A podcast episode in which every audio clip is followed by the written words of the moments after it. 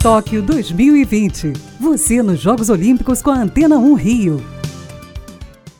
O Boletim Tóquio 2020 chega para você com mais uma edição 3 em 1. Ontem, as meninas do vôlei brasileiro bateram a Bélgica pela Liga das Nações. 3 sets a 0 com parciais de 25 a 18, 25 a 16 e 25 a 17. A seleção volta às quadras daqui a pouco, às 11 da manhã, para enfrentar a China. Também agora pela manhã começou a seletiva paralímpica do atletismo brasileiro para Tóquio 2020. Ao todo, 63 atletas participarão do evento no Centro de Treinamento Paralímpico em São Paulo. Às duas da tarde, a seleção brasileira masculina olímpica de futebol enfrenta a Sérvia em amistoso preparatório para os Jogos de Tóquio. Após a derrota para Cabo Verde, o técnico André Jardini promete mudanças no time titular. Já estamos em contagem regressiva, porque faltam 44 dias para as Olimpíadas. Para a Rádio Antena 1, Pedro Paulo Chagas.